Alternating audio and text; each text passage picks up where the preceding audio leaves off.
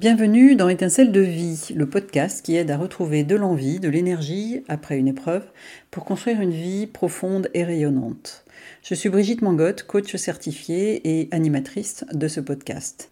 J'accompagne les gens dans la transition face à des événements ou des passages de vie un peu difficiles. Je suis mariée depuis 6 ans seulement avec Laurent, le père de mes enfants, avec lequel je vis depuis 40 ans. Nous avons eu deux enfants, deux garçons, Julien qui est né en 1990 et qui est décédé en 2006, et Alexandre qui est né en 1993 et qui a aujourd'hui 30 ans. En 2020, j'ai été interviewée par Jennifer Petré pour son podcast Le choix d'une vie. Lors de cet entretien, je raconte le combat que j'ai mené face à la maladie, puis au décès de mon fils Julien, et comment je me suis reconstruite pour être celle que je suis aujourd'hui. L'extrait que je vous propose dans ce bonus est consacré à cette phase et cette période de reconstruction après le décès de mon fils. Il est important de dire que Julien, le petit blond sur la couverture, est tombé malade d'un cancer des os à 14 ans et est décédé deux ans plus tard, le 11 novembre 2006, à l'âge de 16 ans. Vivre deux années avec la menace de sa perte a marqué la manière dont je me suis reconstruite de manière évidente. Mais les leçons apprises de cette épreuve peuvent résonner pour d'autres types de deuil. Découvrez cet extrait avec à la fois des moments extrêmement émouvants et forts, mais aussi de l'humour et une forme de légèreté, car la vie est là. Alors bonne écoute à tous. Et en fait, il est décédé le dimanche matin à 7 h du matin. Et mon mari m'a appelé en me disant c'est fini. Euh, mais ce qui était bien, c'est que mon mari a pu aussi avoir son temps d'échange avec lui, en fait, et de massage et de présence. Et c'était extrêmement fort. Et moi, je me souviens quand je suis partie le samedi matin dans ma voiture, je me disais bah, maintenant, euh, le temps, mon rapport au temps n'est plus le même. C'est-à-dire que maintenant, euh, je vais laisser du temps au temps. C'est-à-dire qu'il y avait comme une forme d'urgence pendant deux ans, parce que, et puis au bout d'un moment, c'est horrible parce qu'on se dit, mais j'ai envie que ça se finisse parce que c'est tellement dur, et en même temps, je n'ai pas envie que ça se finisse non plus parce que j'ai pas envie de le perdre. Donc euh, là, moi, je suis rentrée dans un espèce de truc où euh, j'avais le sentiment que j'étais indestructible c'est étrange comme sensation parce qu'au moment où on perd son enfant, mais il m'avait donné tellement de force et on avait partagé tellement de choses ensemble que euh, voilà, je me disais maintenant c'est une histoire entre moi et moi. Et il était, il, était encore là, quoi. Et je me disais j'ai peur de dans deux ans. Parce que j'ai envie d'être dans deux ans parce que ça sera moins dur. Et en même temps j'ai peur parce que toute la force qu'il m'a donnée l'absence va faire que ça va se déliter quoi d'une certaine façon. C'est incroyable cette force enfin je sais pas quand j'entends ton histoire moi ce qui me frappe c'est quand même la force que, que tu as eue. Mmh. de, de rester à peu près constante, bon certes pour ton fils, mais, mais quand même, enfin tu vois, euh, bon j'imagine qu'il y a des moments de craquage, mais, mais tu as réussi à garder cette constance entre guillemets, cette force. Mais parce que c'était lui qui était important, c'était pas moi. Hmm. C'était lui qui vivait ces, derniers, ces, dernières années, ces derniers moments. Donc, euh, et après, je pense qu'on commande pas ça. C'est-à-dire que moi, ça s'est mis d'instinct. J'étais, je lui hmm. disais, c'est toi qui sais parce que c'est ton corps, et moi, je te suis. Et en fait, il y a même eu un moment, il voulait partir aux États-Unis euh, parce qu'il avait euh, son école faisait un échange avec les États-Unis. on est allé jusqu'à essayer d'imaginer s'il pouvait y aller. Hmm. Et le fait de ne rien s'interdire était pour moi important. Même si au final, il n'y est pas allé parce que c'était de toute façon perdu d'avance. Mais on a quand même demandé à Curie s'il y avait des médecins aux États-Unis qui pouvaient l'accueillir, s'il allait dans une famille là-bas, etc., etc. Et, et pour moi, c'était fallait que tout soit possible pour lui, en fait, jusqu'au bout. Et euh, alors après, moi, je parlais de soutien, il y a eu le soutien psychologique, mais ce qui m'a énormément aidé, c'est que j'avais une coach psychocorporelle, entre guillemets, qui était quelqu'un qui était une ancienne danseuse et qui avait fait psycho, et j'allais la voir, et ça a duré une heure.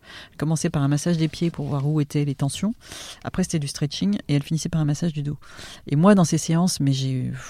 J'ai ah, balancé des vagues d'émotions, enfin des, hmm. des pleurs énormément, et je ressortais je ne vivais plus les choses de la même façon. Et ça a été un endroit où j'ai pu qui m'a vraiment beaucoup beaucoup aimé. Au-delà des mots, c'était physique quoi. Fallait que mon corps il hmm. se décharge de parce que c'est un peu comme des jets quand on est en avion quoi. Quand on prend une nouvelle et qu'on dit non, il y a hmm. encore ça, il y a encore ça, il y a encore ça.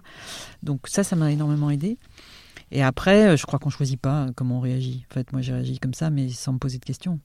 Donc là, enfin bon, voilà, le, donc c'est le 11 novembre 2006. 2006. le jour de l'armistice. Je me suis dit, c'est encore un clin d'œil de Julien. Le jour de l'armistice. Voilà, il s'en va. On arrête la bagarre et, euh, il part ce jour-là quelque part. C'était assez, enfin, c'était bizarre. Et du coup, de ce que tu disais en fait par rapport à ton rapport au temps, euh, limite, est-ce que ça, enfin, donc finalement, le, cette période de deuil, d'enterrement et tout ça, ça a été, enfin, ça a été. Alors ça a été euh, géré là aussi chacun de notre façon. Mon mari est allé bosser parce que lui, il avait besoin d'aller bosser. Moi, j'ai pas bossé. Je suis allée déjeuner avec les gens de mon bureau parce qu'ils avaient quand même été très présents et très soutenants. Euh, j'ai même à la cantine et je me souviens qu'il y avait plein de gens qui me regardaient parce que je souriais et qui se disaient mais comment c'est possible mm. qu'elle sourit. Euh, et je me suis fait faire un soin du visage. Je me suis fait masser. Enfin, je me suis occupée de moi, parce qu'il y a eu dix jours entre le décès et l'enterrement, et que c'était très long en fait, et je me disais, il faut que je m'occupe parce que je suis à la maison, mais maintenant, euh, puis en plus, il fallait enlever le lit, enfin, il y a plein de trucs comme ça qu'il faut faire. Donc j'avais besoin de me faire du bien. Euh, ça, c'est un truc que j'ai toujours su faire. mais je pense que le fait d'avoir fait une analyse m'a aidé aussi beaucoup. Là. Je sais de quoi j'ai besoin et j'ai plus de jugement par rapport à ça. C'est euh, et du coup, du coup voilà. Puis après, ben, je suis retournée travailler et avec cette sensation de force. Et puis, euh, en fait, ça c'est. Euh, je pense que c'était une forme de déni. Avec du recul, je me dis finalement c'était une manière de nier le décès. C'est-à-dire que j'étais dans le combat de la maladie, et c'est ce que me disait le psy que j'avais quitté là, à un moment. Il m'a dit Moi, vous aviez une telle. Euh, vision des choses que c'était une manière de ne pas vouloir accepter le fait qu'il pouvait mourir en fait quelque part et une manière de le garder avec moi voilà et du coup ça c'est c'est trois ans après mon grand-père est décédé 90 euh, ans. Et donc, il y avait une, comme une lignée d'hommes. C'est-à-dire, mon grand-père s'appelait Jules, euh, mon père c'était Joseph, et mon fils c'était Julien. Et mon père était mort à 62 ans, donc, donc ça faisait longtemps. Ça faisait 12 ans avant Julien. Mhm. Après, il y a eu Julien, et après, il y avait mon grand-père. Donc, je me suis dit, là, il y a un truc qui s'est un peu ébranlé. En plus, j'avais commencé mes formations au coaching parce que je m'étais dit, bah alors j'y vais, je veux faire du coaching, je vais faire du coaching. Mais ça ébranle aussi, parce qu'on travaille sur soi. Et là, il y a eu un moment où j'ai pas pu aller bosser un matin. J'ai fait un rêve, je me souviens encore de ce rêve qui était au début, j'avais des rêves qui étaient compliqués. Hein. Je voyais mon fils à la maternelle derrière une vitre et il pouvait pas venir me voir. Hein. Et moi, j'étais à la vitre et je le voyais tout blondiné qu'il était, tout mignon, et, il pleurait parce qu'il venir me voir et je pouvais pas le voir. Enfin, il y avait des rêves, des trucs qui mmh. étaient durs. Et donc, ce jour-là, j'ai pas pu aller bosser. J'ai appelé le médecin, je me suis arrêté huit jours parce qu'il faut quand même pas s'arrêter trop. Hein. Et, euh, et j'ai arrêté la formation au coaching que j'avais prévu de faire juste après parce que je me suis dit, bon, bah, en fait, là, tu as un deuil à faire. Mm. Et c'était trois ans après, donc je suis quand même restée pendant deux ans et demi, trois ans sur cette espèce de force, de truc où euh, d'ailleurs les gens me regardaient comme si j'étais un peu une extraterrestre en mm-hmm. disant elle a perdu un enfant. Je voyais à la cantine, c'était étonnant, je voyais des gens qui, qui savaient et qui me regardaient, mais elle n'est pas détruite, quoi. C'est mm. bizarre. Et, euh, et, après, il y a eu la période compliquée où c'était, euh, j'avais l'impression d'avoir comme une grande faille à l'intérieur, béante, qui pleurait, mais l'extérieur, on voyait rien que et puis après il y a toute l'époque où on se dit euh, ça fait moins mal, mais si ça fait moins mal, ça veut dire que j'oublie, mm. donc je le trahis. Donc euh, c'est assez compliqué comme euh, comme truc. Et finalement, je pense que j'ai fini mon travail de deuil entre guillemets en 2016 c'est-à-dire dix ans après.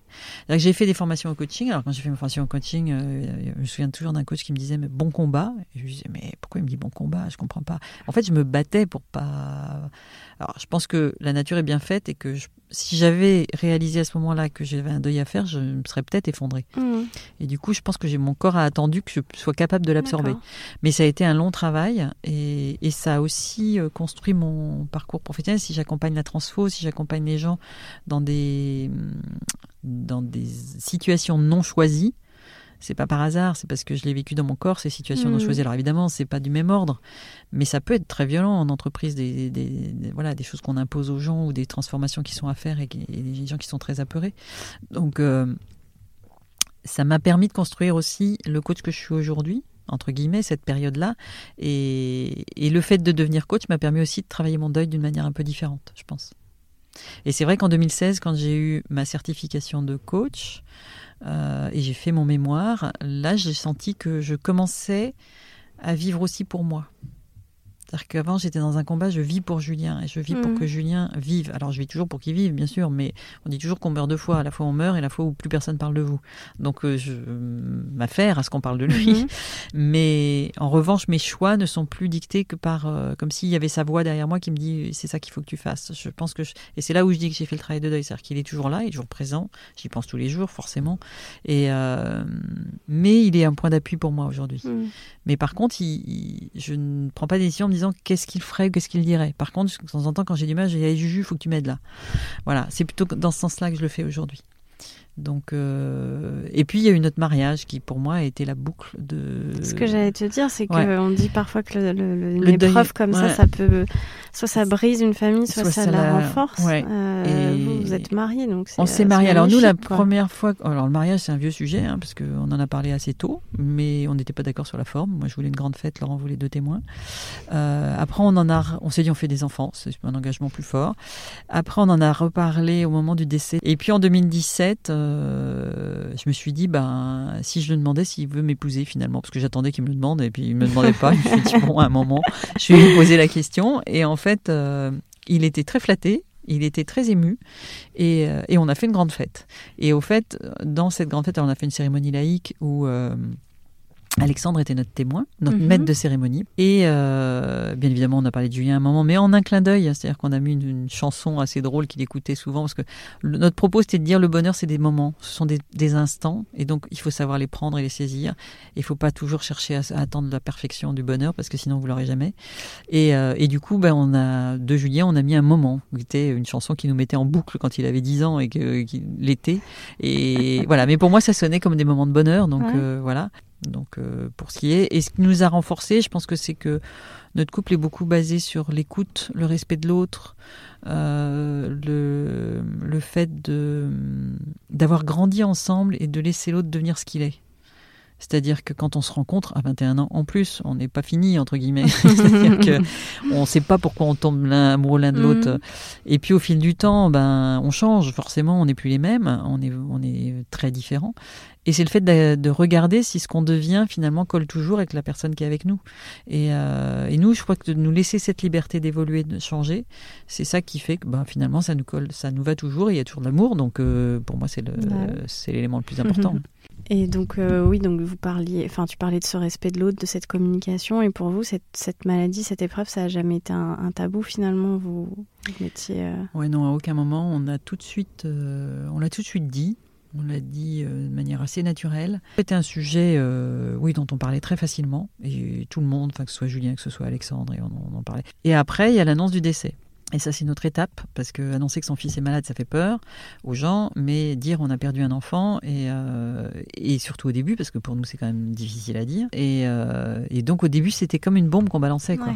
Et qu'est-ce qu'on dit derrière? Puis après, effectivement la question de dire je le dis, je le dis pas, mais c'est important pour moi de le dire parce que bah, il, a, il a existé, il fait mmh. partie de ma vie. quoi. Bien sûr. Et au fil du temps, euh, maintenant je le dis plus systématiquement parce que je sais qu'il existe, même si je le dis mmh. pas à tout le monde. Et donc, je, mais qu'avant, pour moi, c'était important de le dire à un moment. Bien, merci pour. Euh, enfin, ouais, enfin, c'était pour ce témoignage, cette leçon de vie. Enfin, voilà, c'est un recul, je pense, qui fait que peut-être t'arrives plus. Enfin, peut-être qu'au final, vu que tu as été une grande force, t'aurais pu en parler un an après, j'en sais rien, mais en tout cas, euh, je pense que ça peut, ça peut aider du, du monde d'entendre ça. C'est tellement, c'est tellement tabou. Euh, pour terminer, juste euh, ce que tu m'avais dit en préparant l'épisode, c'est que cette épreuve, elle pouvait pas, enfin, elle devait avoir un sens obligatoirement pour toi, parce que c'est trop important. Euh, avec le recul, euh, quel sens après euh, Alors, bah, en fait, dès le départ, ça a été ça. La première étape, c'était de dire cette foutue maladie ne piquera pas mon fils. Bon, quand j'ai vu que c'était mal engagé pour ça, je me suis mm. dit bon bah du coup c'est quoi le sens de tout ça quoi? C'est à quoi ça peut mhm. servir? Parce que ça ne peut pas être gratuit. Ce beau garçon de, de 16 ans, il peut pas être mort pour rien. Euh, du coup, ça a été euh, de dire euh, effectivement, moi je pense qu'on a, il nous a donné beaucoup de leçons de vie. C'est-à-dire que les, les, les personnes qu'on est aujourd'hui sont aussi comme ça grâce à lui et, et, grâce à nous, parce que du coup, il y avait aussi son frère, il y avait aussi mon mari, etc. Mais ce qu'on a vécu là, tous les quatre, c'est précieux en fait. Et je me dis, peut-être qu'on l'aurait pas vécu de la même façon s'il n'y avait pas eu ça quelque part. Et, euh, et c'est ce message-là que j'ai envie de. J'ai le cœur plein d'amour quand je parle de ça, tu vois, parce que je me dis, euh, la vie est belle, malgré tout. C'est-à-dire que euh, aujourd'hui, je faisais une espèce de méditation sur l'abondance, etc. Et je disais, j'ai beaucoup de gratitude et je suis heureuse, en fait.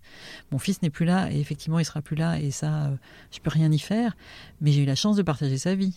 Et, c'est quelqu'un, euh, ouais, c'est quelqu'un qui était très lumineux et qui. Euh, donc je pense que cette épreuve, alors je dis toujours, quand ça nous tue pas, ça rend plus fort.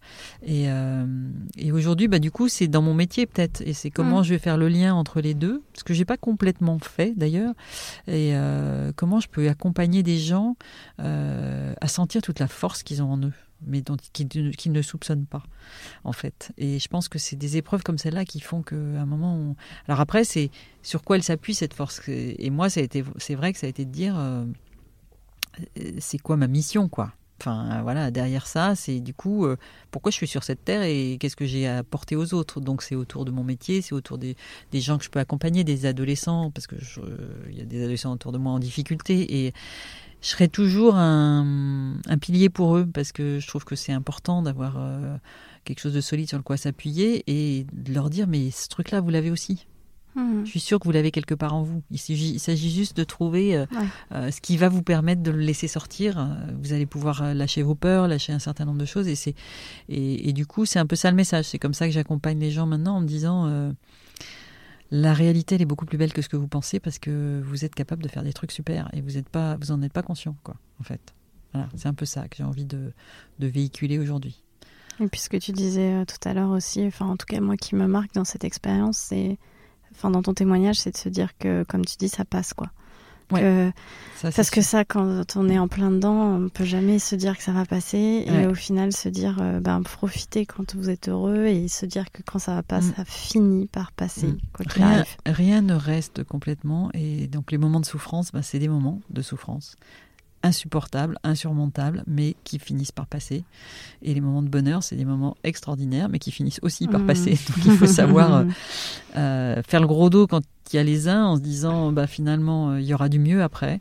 Et, c'est vraiment été ça pendant deux ans hein. c'est effectivement des moments où on prend une charge encore une charge. On, s'écrase un peu physiquement.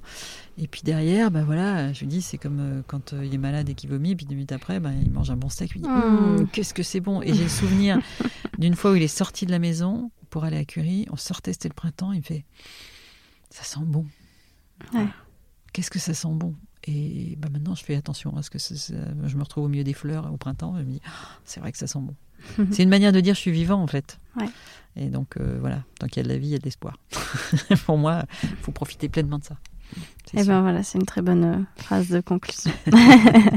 Profitons, euh, savourons l'instant présent et soyons, euh, comme tu disais, ayons ces petits moments de gratitude pour, pour tout ça. Pour tout ça. Et merci à toi pour m'avoir proposé cette interview. merci Brigitte.